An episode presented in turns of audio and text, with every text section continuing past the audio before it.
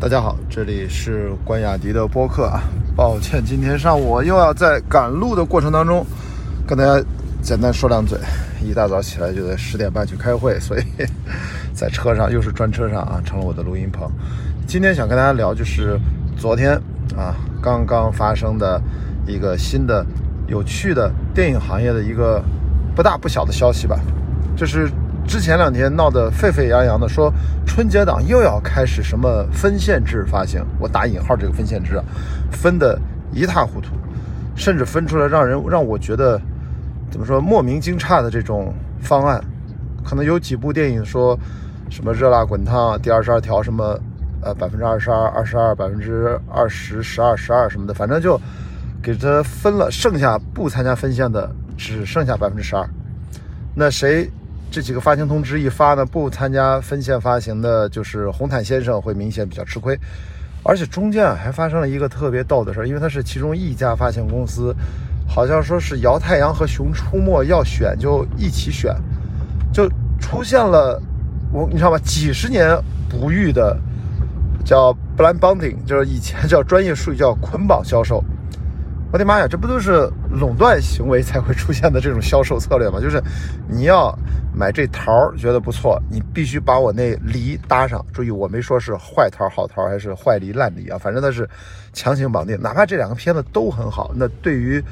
影院而言，这其实选择说我必须买 A 就捆绑上 B 一起，这事儿就有点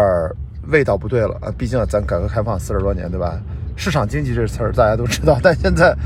好像哎，这几个偏方啊联合起来，其实形成了某种。打引号抱团的这样的行为，但显然又不是所有的制片方团结起来，他又有所取舍。其实背后我会跟他直说啊，你看背后这些春节档片子的出品方，你一拉就发现或多或少都是那几个呃或者以猫淘为主的呃联瑞啊等等几个大的发行公司联合起来，他们形成了一个默契吧。但是像刚才说被排挤的红毯先生，你看看他的出品公司欢喜啊。上市呃，发行公司是上市啊，所以可能就大家没我也不知道是怎么原因，咱咱这不懂啊，这些老板们之间的事儿咱就不不管那么多了啊。总之，这样的方案一拿出来之后，第一反对的声音是来自于院线和影院，他们失去了最基本的自主选择权。那在之前我关于这个分线制，其实我之前的博客其实提到了，这个分线制现在分的是乱七八糟。它跟最早这个源头啊，什么叫分线制，来自于美国的这样的一个说法，分线发行，它已经不是一个事儿了。咱中国现在完全是本土化，自己在开创性的在自己摸索自己的路，这个我没有意见啊，因为所有的事儿咱都在摸着石头过河嘛。但是你这么强行的分猪肉一样，把市场的份额就给切一下，注意它这个发发行方案，当时只限定在大年初一、大年初二两天。在这两天啊，大家都知道，可是整个春节档，如果是八天的或者七天的春节档，前两天的这个排场占比是至关重要的。你很难想象，一开始你没什么排片，然后你能够逆袭把人家的排片给抢下来。其实一定要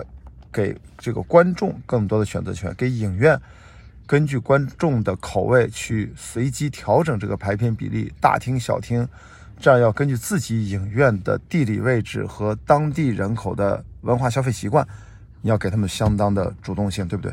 那比如说红毯先生，它里面有大量的粤语，粤语普通话一起讲的呀。刘德华在里面，呃，跟于伟国、雨楼是吧？他们讲了很多粤语。那你在华南地区，毫无疑问，大家肯定都愿意看红毯先生，对不对？这个是中国这么大，南方北方的消费差异一直存在，所以在春节档，我们这次主要种子选手有六部。那我觉得大家选择方向，呃，应该是品种品类还是挺多样的，所以这个方案被拿出来了之后，我觉得观众还没反过法来呢，因为我看这影迷群其实都不太明白什么叫分界制，分界这什么意思？谁能给翻译一下？大家还没反过法来，影院相关的已经炸了锅了，说天哪，这你还让影院存在的意义干啥？你以后是不是干脆片方团结起来都不用要发行公司了？团结起来，下一个发行通知，然后直接派给影院完事儿了。那你还要发行干嘛呢？所以这一系列的各种的问题，反对的声浪特别大。那么就在一月三十号，其实就是前天啊，因为今天我们现在应该已经二十一号了，昨天呢三十一号，其实就已经知道在前一天一月三十号，国家电影局当然最近刚好开了一个什么电影什么呃协会的一个代表大会。啊，陈道明做了主席啊，一大堆副主席，什么就是就是咱们的那个呃张吉老师啊，还有黄晓明啊等等，呃，全都是副主席啊，这个不重要啊，反正就是刚好也开了那么一个大会，就下了一个文我看是呃毛宇局长什么都都应该是有署名的，就是说今年春节档不搞分线制，等于不管这个方案啊，片方怎么发起，可能是跟电影局领导一开始可能就默认你们自己搞嘛。呃，你们自下而上嘛，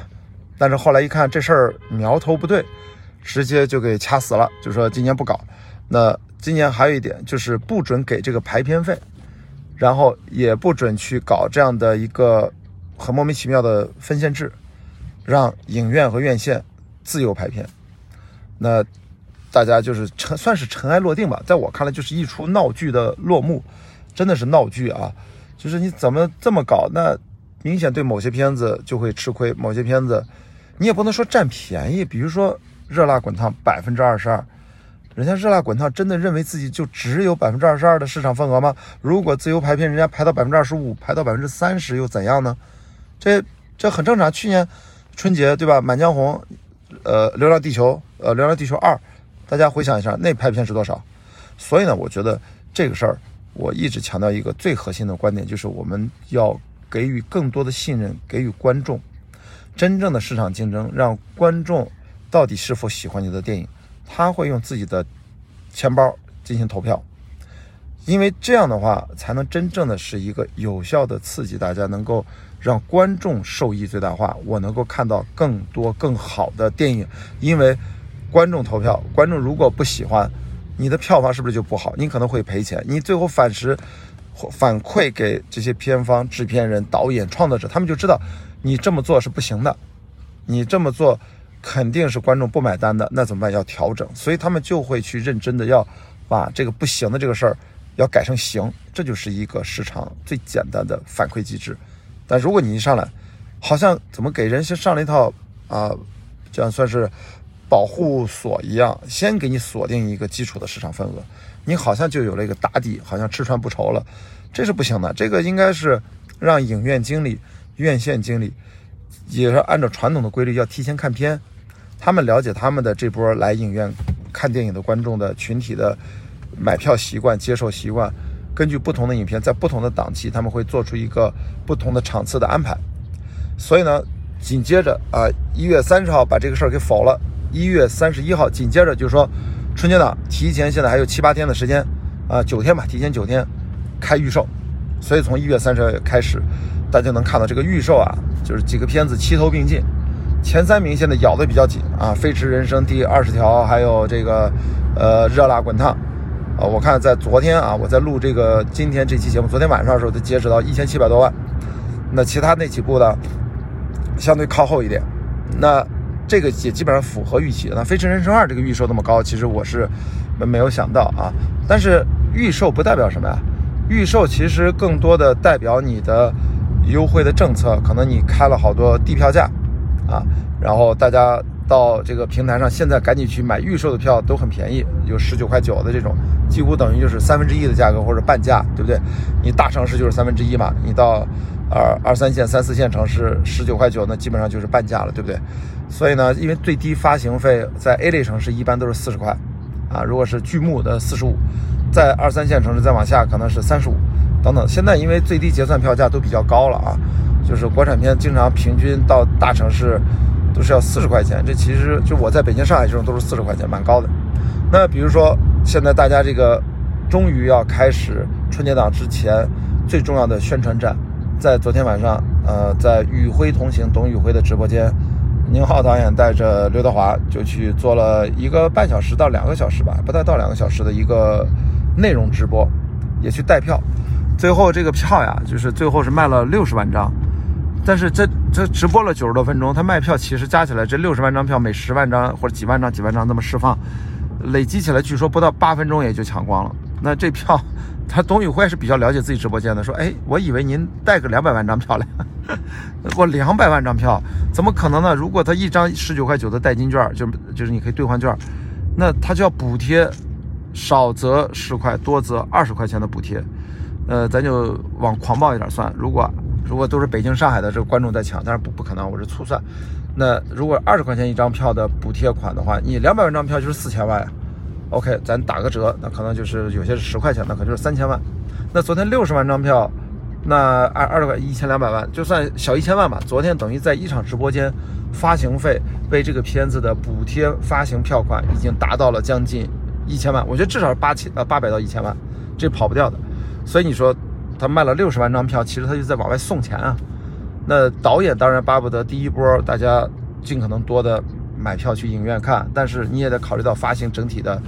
呃，发行预算。但换句话说，如果真的没有什么排片费，把那排片费省下来，一般也是几十万、几百万啊，甚至上千万的排片费都有。因为全国影院你都要撒排片费，大概意思说你能达到我的一个排片场次，我能给你一个奖励基金，可能一个影院也就千把块钱，一千两千的，其实也没多少钱。人家一影院经理就说了，你别拿这排片费说事儿。你打发谁呢？你这一个影院，我们这么一个春节档，谁还差你个一千块钱、两千块钱，对吧？就别拿这个去，好像就就是感觉拿捏着谁，还老不停的，就是图这一两千块钱，然后不停的打电话说给我们排，给我们排。其实影院经理也挺烦这事儿的啊，所以大家有时候也要听一听不同角度的声音。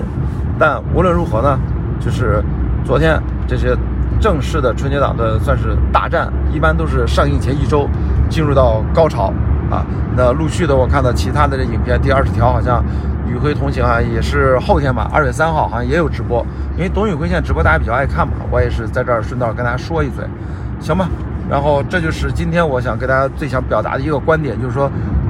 这么重要的电影档期，这么重要的一个这么多的好看的电影，到底哪些电影该杀出重围？最终的选择权应该相信观众。让观众自己选，然后别弄一些乱七八糟的。且不说那分线制跟，它就中国的现实的不符合美国的情况，它搞不了美国的分线制。但中国分线制你不能搞成现在这些乱七八糟的，好吧？这场闹剧呢也算过去了。